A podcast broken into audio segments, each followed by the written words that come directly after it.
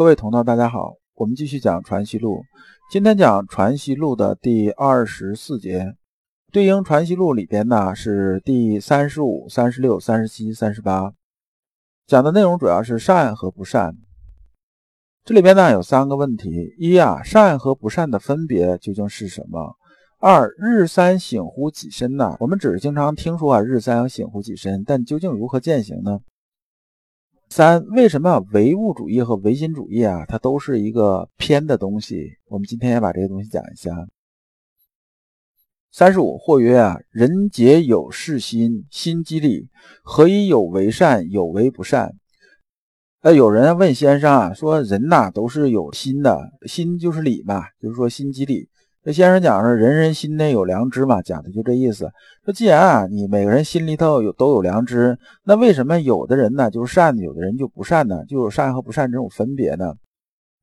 先生说啊，恶人呢也是有良善的，但是呢，恶人是心里边呢他是已经失去本体了，就是说他的心呢已经被贪嗔好恶啊，被这些东西占满了。已经是啊，不是道心这种状态，是纯粹人心这种状态了。所以啊，他就是恶人，就是不善。我们举个例子啊，就昨天啊，说我跟别人吵了一架，对不对？那么今天可能睡了一觉，我就在想啊，说，哎呀，我这个事情做的是不是过了？哎呀，我昨天我其实我是不应该生气的嘛。就说什么啊？说昨天的时候啊，我啊是把我心的本体啊丢掉了。昨天呢，我心里头被愤怒充满了，就是我整个心体里面全是愤怒啊。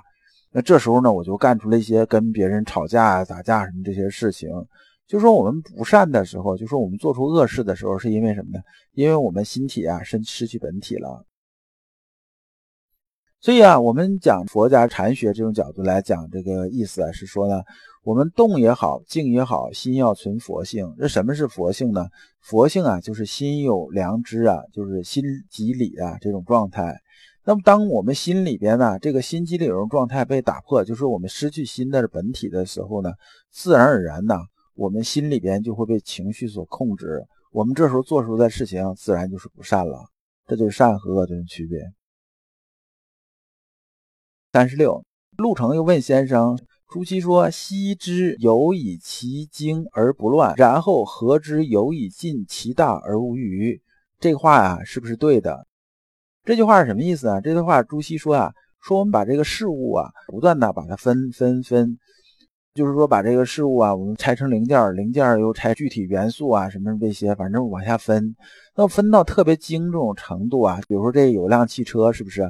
我们把它全拆成零件，然后放到这个台子上，每个上都做上标签了，它就不乱这种程度，就是非常精了。然后呢，我们再把它组装起来，合起来，我们这时候就知道啊，车呀，大概什么怎么样一个情况，我们就基本就清楚了。说这个，我们对外边这个格物啊、穷理啊，讲的就是这个意思，就是通过这种方式啊，我们就达到啊尽的这种程度。那么这句话呢，是对还是不对呢？这先生啊，就解答说啊，说是孔义未尽呐，说这个话呢，不能说是全对的。说理呀，岂容分析呀？理呀。这个东西是比较抽象的，它是不能通过分析来的。那么这句话呢，听着就是什么？听着就是很抽象了。老刘啊，用白话给大家讲一下啊。朱熹讲这句话呢，他是说做自然科学来讲的话，做科学深入研究啊，这句话是没有错的。比如说我们研究一个动物的时候，我们就要观察它，然后包括把这动物抓过来之后解剖是怎么研究它各器官的，然后怎么样怎么样，然后再分析。然后这个再往深入这种研究，我们就有些事情就搞懂了，对不对？那么是这样的，是可以的。但是研究道的时候啊，它形而上比较抽象，这些东西啊，你这么这个研究啊，就没有办法研究得出来。道啊和气啊这种区别，就是形而上者谓之道，形而下者谓之气。比如说一株植物啊，它在生长的时候啊，我们就算把它拆解到这种分子层面的时候。我们也没有办法研究啊，它这种生命啊，它这种生生不息的这种啊，根本的东西是什么？就是打个不太恰当那种比方，就是类似于啊，我们中医讲这种经络嘛，我们也知道针灸啊，就是靠这个经络、靠穴道来治病的，对不对？但是你如果说把这人呢解剖来的话，找这经络在哪儿，你是找不到的。道理吧，基本差不多，当然这个比方啊不是很恰当。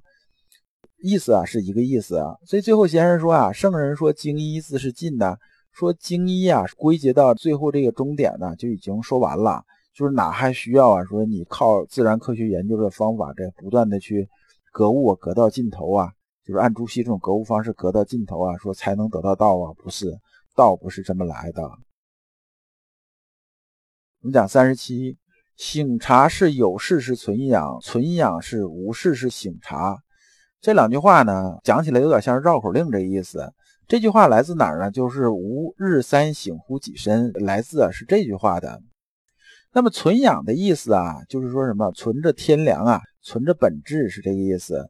这“醒察”的意思呢，是指关照醒身这个意思。关照啊，之前啊我们也讲过，关照的意思啊，就是佛教里边讲那个明心见性那个明心。明心呢，就是关照这种范围啊，关照我们内心呐，任何贪嗔好恶发生的整个过程。我们就看清楚，这就是这关照这个意思。那么无任三省乎己身呢？究竟怎么才能达到呢？讲白话点，就是有事的时候啊，我们时时啊在觉知啊我们自己的心，我们看我的心性是怎么动。那么只有这样啊，才能到什么程度啊？到未发而中这种状态。到这种状态的时候呢，我们这时候就能判断出啊，我们心呢有没有被贪嗔好恶啊这些东西遮蔽。我们发出来的东西是不是心之本体？就讲是这个意思。只有这样的时候啊，我们才能做到发而结终结这种状态。就是说，我们的入世啊，这种跟整个外边这种世界是非常和谐这种状态，达到这种状态。然后呢，只有在日常生活中啊，日常生活和行动中啊，不断的醒察我们自身呢，我们做的事情才不是枯禅。因为我们学阳明心学嘛，修阳明心学，修身修圣学。我们核心有一点呢，是什么呢？是我们要入世的，而不是要出世的，这是两个状态。那么我们只有在日常啊这种行动中啊，不断醒察自己，日三省乎己身嘛，就不断的在醒察啊自己内心，关照这次醒身，我们才能是什么？才能真正能够入世。这样呢，我们这种修行才是有意义的。三十八。曾常问象山在人情事变上做功夫之说，就陆程啊，又问先生，象山先生说，我们修行啊，在人情事变，特别是在人情这个事故上，我们要修习这种功夫。说这核心就是这意思。问先生说这个对不对呢？象山先生是谁呢？象山先生就是指陆王心学里边的陆九渊呐，他又号象山先生啊。先生说啊，其实我们作为人来讲的话。除了人情事变之外，我们还有其他事儿吗？没有了。我们要入世呢，自然要跟人打交道。我们做任何事情都是在跟人打交道。我们碰到的所有问题啊，都是人的问题啊。那么除了人情事变之外，还有什么吗？别的就没有了吧？那么喜怒哀乐，所有这些东西，它不也就是人情吗？只是说我们在讲心理学的时候讲有个意思啊，就是说。我们其实除了跟外边人相处之外，还存在什么呢？我和我相处，就是自己和自己相处啊。那有时候我们生气，有时候我们跟自己生气啊，是不是有这时候啊？说我们有跟别人生气嘛？喜怒哀乐这些东西，它都是人情的嘛。那么无论我们视听言动啊，就是我们看到的、听到的，我说话有行动也好，还是说我们这么富贵贫贱、患难生死啊，都是事变嘛。这个事变的意思是说呢，时不同，环境不同啊，人就不同了，这就是事变嘛。事啊，只要有变化，就是因为什么呢？里边有个因素可能变了，无论是时间变了也好，环境变了也好，还是人变了也好，它事情就开始有变化了嘛。所以就是有事变嘛。那么事变的这里边呢，我们处理这个事变的时候啊，我们核心的东西是什么呢？核心的东西无非就是治中和嘛。就中啊，就是喜怒哀乐未发的时候啊，毫无分别，阔然大功嘛。我们在这个不受这种情绪影响啊，就是贪嗔好恶啊，不会影响到我们心呐对外物啊这种看法、这种觉知嘛，不会影响我们任何这种觉知。那么呢，和呢，就是喜怒哀乐发出去的时候吧，就是还是原来咱们讲那个，就是人家结婚我们跟着高兴，人家家里办丧事我们跟着悲伤嘛。那么喜怒哀乐发出去的时候啊，是什么状态呢？是我们是去人欲存天理啊，就是去掉我们的贪嗔好恶，就是不加其他我们外边附加这些的这种贪嗔好恶的东西，而纯粹是什么呢？该高兴的时候高兴，该悲伤的时候悲伤。这时候我们心里边存什么呢？存的是天理良知，就这种状态。那么中和和呀达到了之后啊，我们自然而然在社会里边，就是说我们无论是工作还是生活也好，那自然而然就游刃有余嘛，对不对？所以这边讲治中和啊，核心的有一个东西就是谨读啊，谨读就是慎独的意思，就是说我们在儒家修行里边讲的什么呢？讲的是说啊，我们在自己独处的时候要去人欲存天理，讲的是这个意思。所以儒家里面讲这个唯心呐，和佛家讲这万法唯心意思差不多。